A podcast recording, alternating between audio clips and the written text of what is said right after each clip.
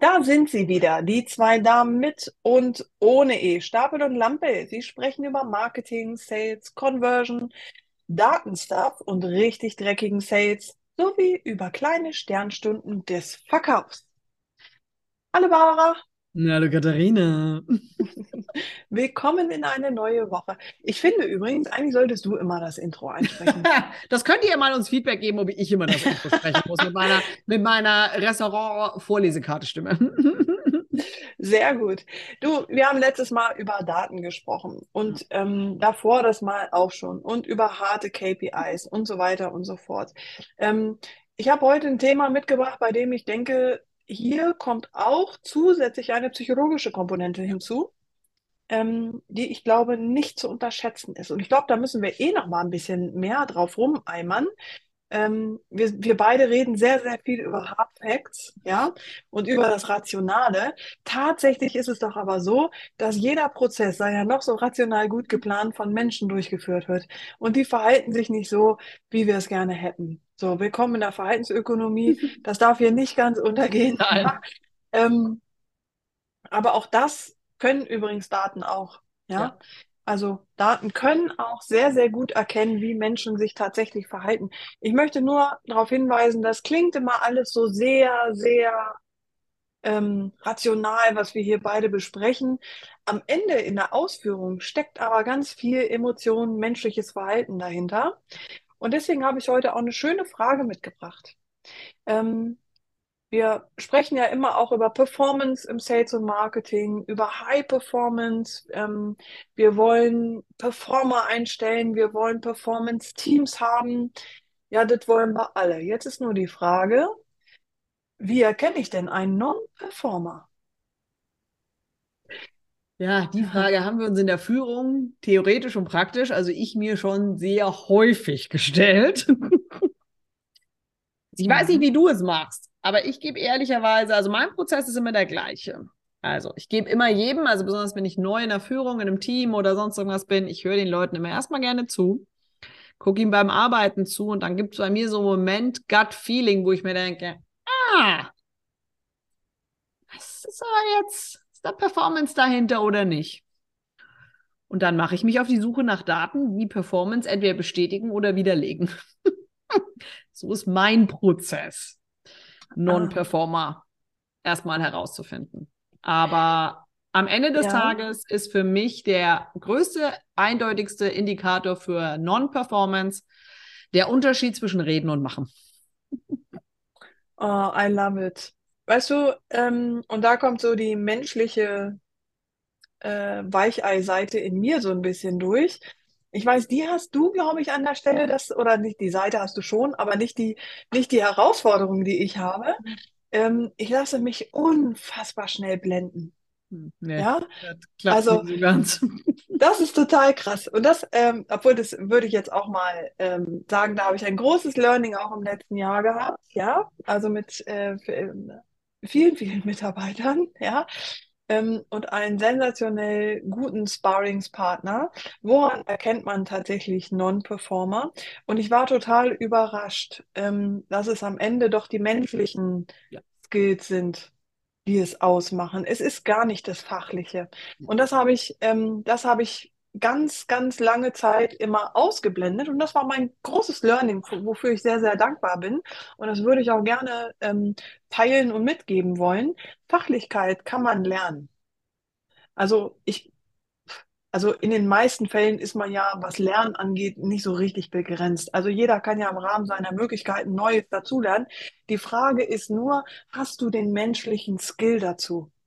Ja. Also hast du, bist du in der Lage zu sagen, Alter, ich habe hier einen Fehler gemacht, ähm, ich habe mich geirrt, ähm, ich bin in der Lage, dir zuzuhören, ich habe Bock von dir zu lernen, es geht nicht um mich, sondern um die Sache. Also so ganz menschliche Dinge, wo man sagt, ach krass, das macht tatsächlich einen High-Performer aus. Ähm, der tut etwas. Ne? Also du hast gesagt, äh, wir hören mal weniger auf die, die Worte, sondern auf die Taten. Und ich glaube, das ist ein Riesenunterschied. Ja, und das ist einfach auch so ein wichtiger Punkt. Und ich finde, ähm, das, das merke ich auch immer, wenn ich sehr operativ unterwegs bin, was vielleicht manche auch wissen, dass ich ja ähm, aktuell auch mal wieder sehr viel operativer unterwegs bin. So Lustigerweise. Also, Aber ich freue mich drüber. Es gibt auch mal schöne Inputs wieder neue. Genau. Ähm, und da merke ich das, habe ich das von, ist das genau auch so dieses, dieses, ähm, wenn du, egal ob jetzt in solchen Sachen oder auch in ganz anderen Projekten, wo ich, wenn ich wirklich hart kooperativ unterwegs bin, ähm, dann ist es extrem schnell, dass du heutzutage, dass wenn ich, wenn ich Interims irgendwo mäßig bin, dann ist ja die Zeit noch viel schneller. Ich muss ja noch viel schneller rausfinden, wer performt und nicht performt. Ja? Also der Interims Chief Ops, CMO oder was auch immer muss ja viel schneller rausfinden. Und einer meiner besten Indikatoren, und ich würde es quasi, was du gesagt hast, nochmal sehr knackig zusammenfassen. Es gibt einen Unterschied zwischen Leute können Feedback nehmen und bedanken sich herzlich dafür, ähm, was aussieht wie Lernen und es gibt Leute, die nehmen Feedback, lernen, iterieren, passen an und kommen wieder mit zu dir zurück. Und das ist, finde ich, einer der Sch Sachen, die du schnell herausfinden musst, ähm, diese zwei Gruppen zu unterscheiden. Weil, klar, du hast diese andere Gruppe, die wir alle als Low-Performer und Non-Performer super schnell identifizieren können. Und da denkst du, was machst denn du da? Was wird denn dann, wenn es fertig ist? Die sind nicht unser Problem. Das kriegt die Blender. Uns, die Blender, und zwar ja. insbesondere, wenn du keine Blender hast, die von sich heraus wirklich Blender sind. Also nicht die, die, die kriegst du ja auch schnell, wo du denkst, hey, welchen Ego-Suff am Narzissmus-Tässchen hast denn du hier genippt? Die kriegst du auch relativ flott aussortiert. Dieses Mittelteil, wo du gar nicht so sehr weißt, ist das jetzt Vorsatz, ist das Blender, ist das, ist der nur auf den Kopf mhm. gefallen? Haben wir so lange jemanden befördert, bis er unfähig geworden ist? Wir kennen alle diese Führungstheorie und haben sie leider auch in der Praxis schon gesehen. Diese Gruppe zu unterscheiden in, kann ich aus der Performance rausholen? Kann ich dir echte Lernwirkung geben? Das finde ich eine der, das ist das Fingerspitzengefühl. Das ist die menschliche Komponente, weil diese Gruppe teilt sich eben genau in diese zwei Kategorien Menschen ein. Die, die Feedback nehmen, aber überhaupt nicht darauf reagieren, nicht auf die Umsetzung kommen, aber so tun, als hätten sie eine Lernkurve. Und die anderen, wo du wirklich weißt, okay, da er sie ist, hat was gelernt, geil, Haken dran, das kriege ich auch, das wird zu einem echter, das, das, das ist Performance. Und die anderen tun halt nur so. Und zwar weniger auf der Fachlichkeit, sondern sie tun so auf der Lernkurve. Und das sind echte Low-Performer, besonders weil die im Team. Und da würde ich mhm. immer, ein, einer der besten Indikatoren ist, relativ schnell rauszufinden, was das Team gesichtsmäßig sonst was über jemanden, weil die reagieren allergisch auf diese Leute, weil das immer die sind, die einem die Schreibtische zuballern. Das sind die Oberdelegatoren, das sind die Runterdelegierer, das sind die, der Ruhm und Glory ist für mich, aber die Schuld habe ich nicht, weil es war ja nicht mein Projekt. Solche Leute sind diese Pseudo-Lernkurvler. Da, und da ist das Team immer ein guter Indikator. Ja, das ist ein, das ist ein sehr, sehr guter Hinweis. Und ich finde, wir haben ja alle unsere Lernkurven und wir haben ja alle unsere Parts, wo wir einfach schlichtweg ähm, Lernpotenzial haben, wo wir denken, okay, da ist absolut Luft, Luft nach oben. Da haben wir keine Ahnung, da haben wir keine Erfahrung, da haben wir mal ins Klo gegriffen. So what? Normal. So, das äh, passiert ja allen. Und ich kenne es, weiß es von mir zum Beispiel auch. Es gibt auch Bereiche, wo ich denke, krass, da bin ich so aktiv lernresistent. Auch das ist ja völlig okay. Also ich meine, ich werde das, ich und, meine, ich und mein grüner Daumen, das wird auch in dem Leben nicht mehr. Da bin ich auch sehr lernresistent. So, aber dann denke ich dann auch, ja krass, also dann, aber das weiß ich, ja. so, und das ist auch okay. Äh, manchmal ist es auch nicht okay, aber. Ähm, aber da willst du ja auch niemand Performance verkaufen. Also ich meine, das ist genau, ja genau der genau, Punkt. darum also geht es ja. Ich bewerbe mich ja. jetzt ja nirgendwo genau. als Gärtnerin und denke mir so, ah, super Geschäftsmodell. How to kill your, your Pflanzen in möglichst schneller Zeit wäre da mein Pitch, aber das war es dann auch schon. Ja, ja, und ich, historisch gesehen ähm, muss man auch einfach sagen, haben wir Führungskräfte gerade auch speziell eingestellt, ähm, weil sie uns den Eindruck vermittelt haben, dass sie in der Lage sind, die richtigen Entscheidungen zu treffen. Und auch hier nochmal eine Dauerschleife. Ähm, es sah bislang auch immer so aus, als würden sie die richtigen Entscheidungen treffen, weil wir die Kausalität zwischen Entscheidung und Bilanz nie so richtig hinterfragen mussten. So, genau. das, äh, ich, ich drücke mich mal so aus. Das ist ähm, immer schön, dass du bei uns immer für die Diplomatie zuständig bist und dann komme ich um die Ecke und hau wieder drauf. So, so ich ähm, hier so ein Ruf, aber bin ich wie viel netter als die Stapel, wollte ich ja nur mal sagen. Hm, oh, gar nicht. naja, vielleicht, äh, ich weiß gar nicht.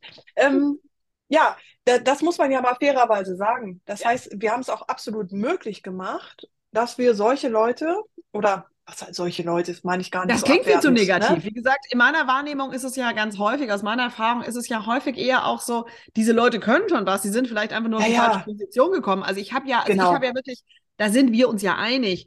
Also wir haben ja beide ein, vielleicht auch genau deswegen, weil wir halt nun mal beide irgendwie Verhaltenspsychologen bzw. Verhaltensökonomen sind, haben wir ja eigentlich ein sehr gutes Menschenbild, weil wir wissen, dass wie die Gruppierungen quasi, wie, wie, wie wenig desaströs die Gruppierungen eigentlich wirklich sind. Das heißt, wir haben ein sehr positives Bild der Menschheit. Wir Absolut. wissen aber auch, ähm, dass halt die, das, wie gesagt, ich beim Gärtner ein sehr falscher Einsatz, ne? Also da kann ich keine Performance liefern. Genau, ich glaube, da- darum geht es auch. Und ich glaube auch die Idee, werde Führung, Führungskraft und dann bist du was, sei im Operativen und dann bist du weniger wert. Das war einfach auch eine komische Zeit. Ich, ich hoffe, das löst sich auch jetzt irgendwann mal auf. Das ist totaler Quatsch. Jeder muss Performance leisten, egal an welcher Stelle im Unternehmen er ist.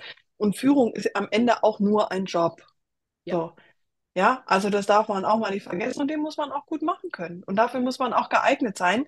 Ja. Ähm, und von daher ist es auch okay. Also es gab neulich auch einen Post auf LinkedIn, habe ich gedacht, krass, Alter, wir haben 2023 oder 22, ich weiß es gar nicht mehr. Und es gibt tatsächlich jemand, der einen Post absetzt, zu sagen, ich habe mich als Führungskraft beworben, habe den Job äh, bekommen und nach x Tagen festgestellt, ich bin dafür nicht geeignet. So. Und dass das auf einmal ein Riesending war, das zuzugeben, da habe ich gedacht, krass, ey, so what, ey, das ist das Normalste der Welt. Im Führungsbereich ist das offensichtlich ein Riesenthema. Ähm, immer noch mit Gesichtsverlust, immer noch mit Autoritätsverlust. Ja. Wow. Das ja, ist total halt schade. es Und ich glaube, Performance, dass, also das, kein Handwerk ist.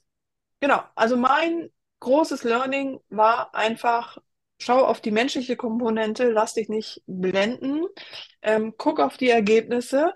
Und tatsächlich, ähm, was ein guter Hinweis war von meinem Sparringspartner, Geschäftspartner, der wirklich, äh, Grüße gehen raus, wirklich das beste Learning mich hat auch machen lassen, ja. Also er hat gesehen, es ging um, um einen Mitarbeiter, wo er schon gesehen hat, krass, das ist ein Non-Performer, das wird nichts, aber ähm, er hat es mir auch gesagt, aber er sagt, was, und dann habe ich gesagt, komm, ich würde gern für den kämpfen, ich glaube an den, ne?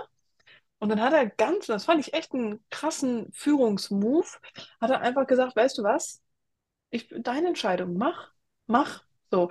Und wir haben am Ende darüber gesprochen und er sagt, du, manche Erfahrungen muss man auch einfach machen, so, um da reinzuwachsen. Und das finde ich übrigens auch einen krassen Move. So. Das muss An man auch, Stelle. genau, das, da muss man halt Mhm. zugeben, da kommt es auch ein bisschen auch mal drauf an, in welcher Lage auch so eine Firma ist. Kann sie sich es erlauben, dass da quasi die, da, dass Ja, jemand quasi diese Erfahrung machen kann oder muss halt dann doch jemand, aber dann trotz alledem, ich finde bei solchen, wenn es um Non-Performance geht, dann, hm? Ehrlich, also ich glaube, das kann sich jeder leisten, weil diese Erfahrung, die hat mich jetzt wirklich geprägt. Das heißt, bei dem nächsten, den wir einstellen, äh, bin ich deutlich härter und ein Non-Performer kostet einfach unfassbar viel Geld. Genau, und das darf man halt einfach nicht Ja? unterschätzen. Non-Performer, ähm, du kannst ein 100-Mann performantes Team haben, zwei, drei Non-Performer und dir sprengt das eventuell das Team.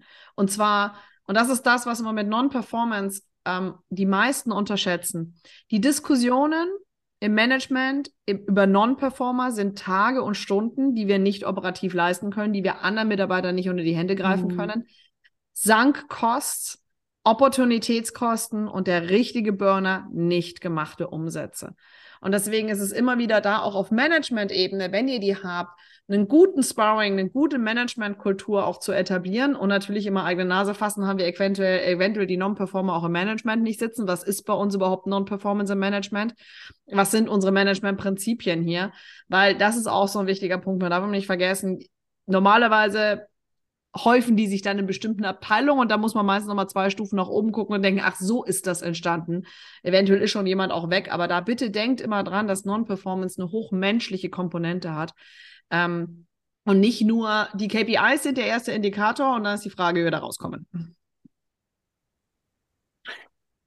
Ja, also das ist ja auch dieses, ähm, wir, wir müssen den einen gesichtswahrenden Ausweg geben.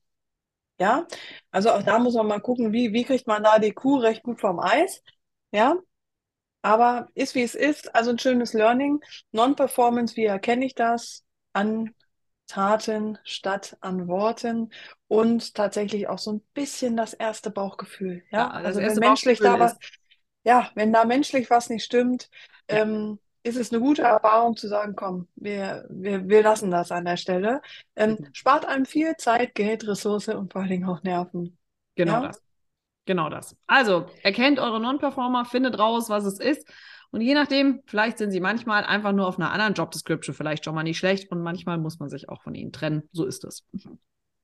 Ja, absolut. Sehr gut. Okay. Perfekt. Euch eine erfolgreiche und schöne Woche. Und äh, danke weiterhin für die ganzen Anfragen zu unseren Workshops und zu diversen Nebenkriegsschauplätzen. Wir sind für euch da und helfen gerne aus. Super. Bis dahin. Tschüss. Ciao, ciao.